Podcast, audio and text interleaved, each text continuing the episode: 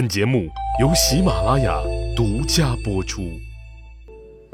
在奏折里看他做事，在日记里听他的心声。听众朋友，你好，欢迎收听《奏折日记里的曾国藩》。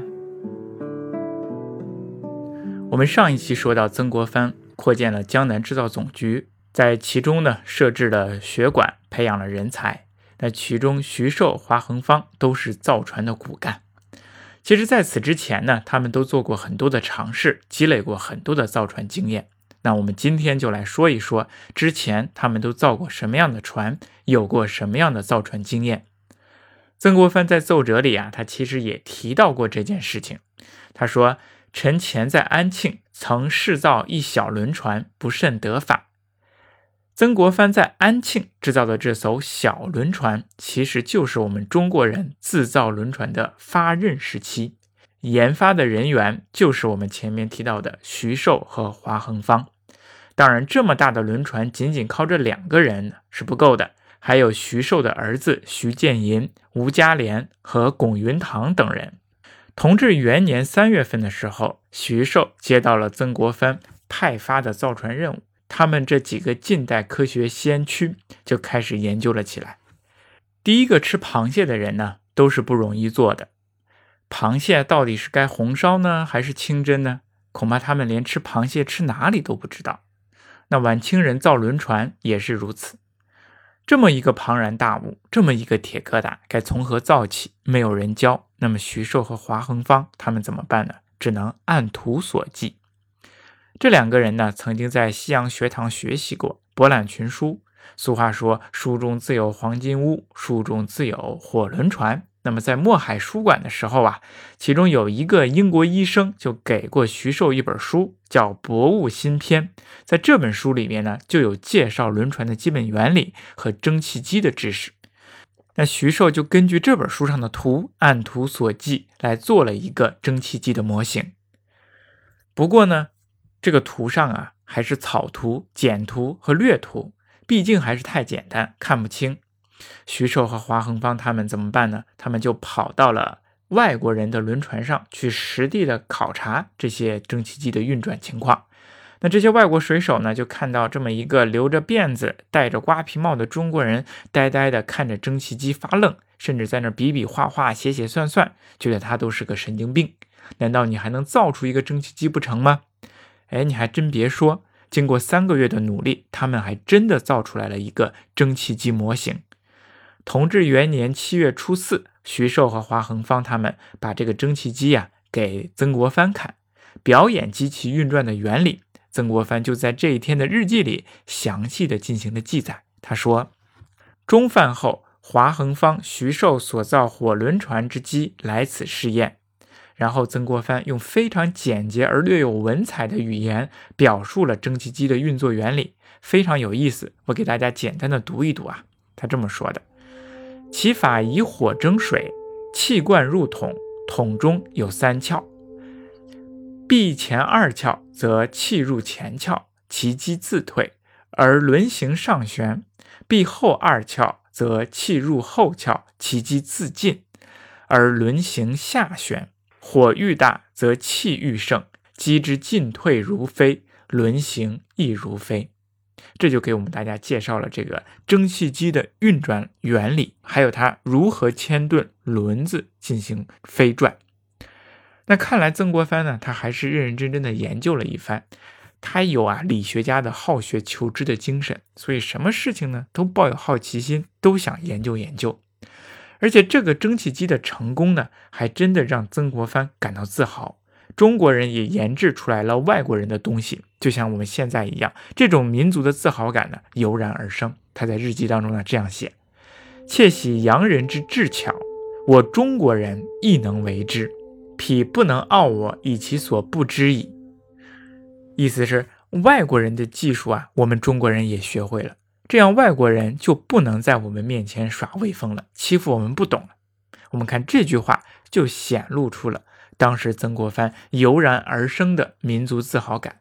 但是呢，另一方面，在我看来，他也暴露出了曾国藩的民族自卑感。他深感在洋人的坚船利炮面前，中国的武器技术什么也不是。他的自卑其实是先于他的自豪的，而这种自卑也是不容易的，因为在当时能够认识到中国人不如洋人，那也是很难得的。因为当时大部分的人呢，还都沉浸在天朝上国的白日梦当中。好，我们回过头来呢，继续来讲造轮船的事情。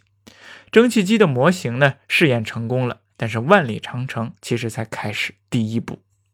接下来呢，徐寿他们就开始做轮船的机身，先不用铁，因为太麻烦了，恐怕液铁技术呢还达不到。那就先用木头来做船身。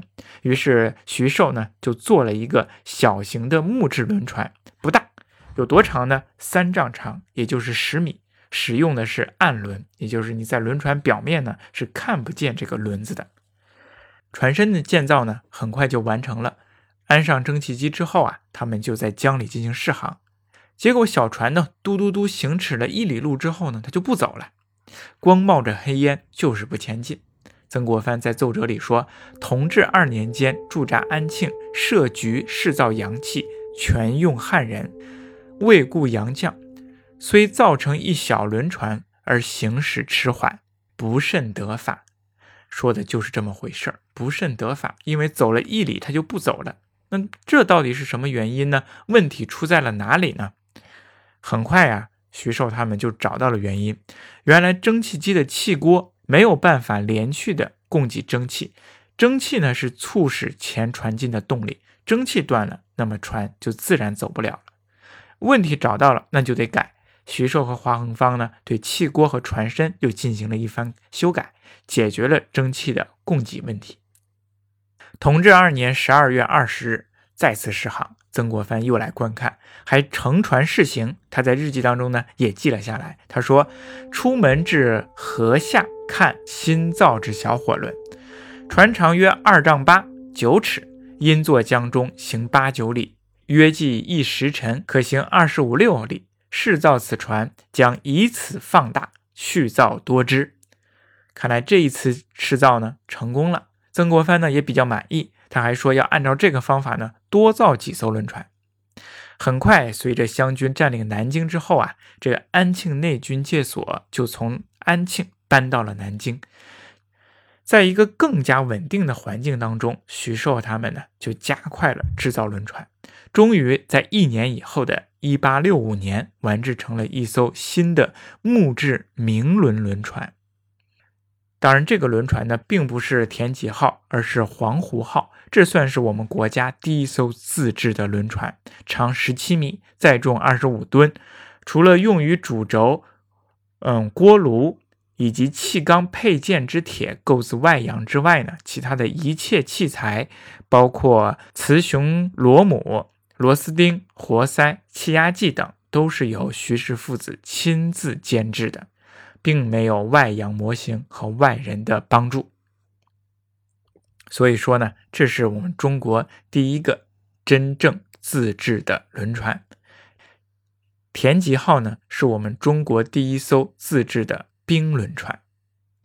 那我们大家有没有想过一个问题？这艘轮船的经费花费了八千多两，那么这个钱是从哪里来的呢？都是曾国藩自己自掏腰包的。那曾国藩。当时怎么这么有钱呢？钱从哪里来呢？这个经济问题呢，我们以后再来说。在这里呢，给大家留下一个悬念。以后呢，我们会专门抽一集来说曾国藩在两江总督的经济问题。我们在这里呢，还是来继续说这个轮船。这艘黄湖号轮船试航呢，曾国藩他是没有参加，因为在当时呢，曾国藩在山东，他的儿子曾纪泽和曾纪洪乘坐着这个轮船北上到高邮去，去见曾国藩。曾纪泽一看呢，了不得，这艘船呢逆水行舟还非常的快，于是呢，他就在船上写下了“黄湖”两个字，之后呢，就被人。描金描在了这个船身上，因此呢，这艘船就被称为了黄湖号。那据说从此之后呢，曾国藩家族呢就经常坐黄湖号往来长江之中。到了同治七年，这艘船由于长时间的使用和失修，它就报废了。那其实我们上面所说的呢，就是我们中国早期的造船史。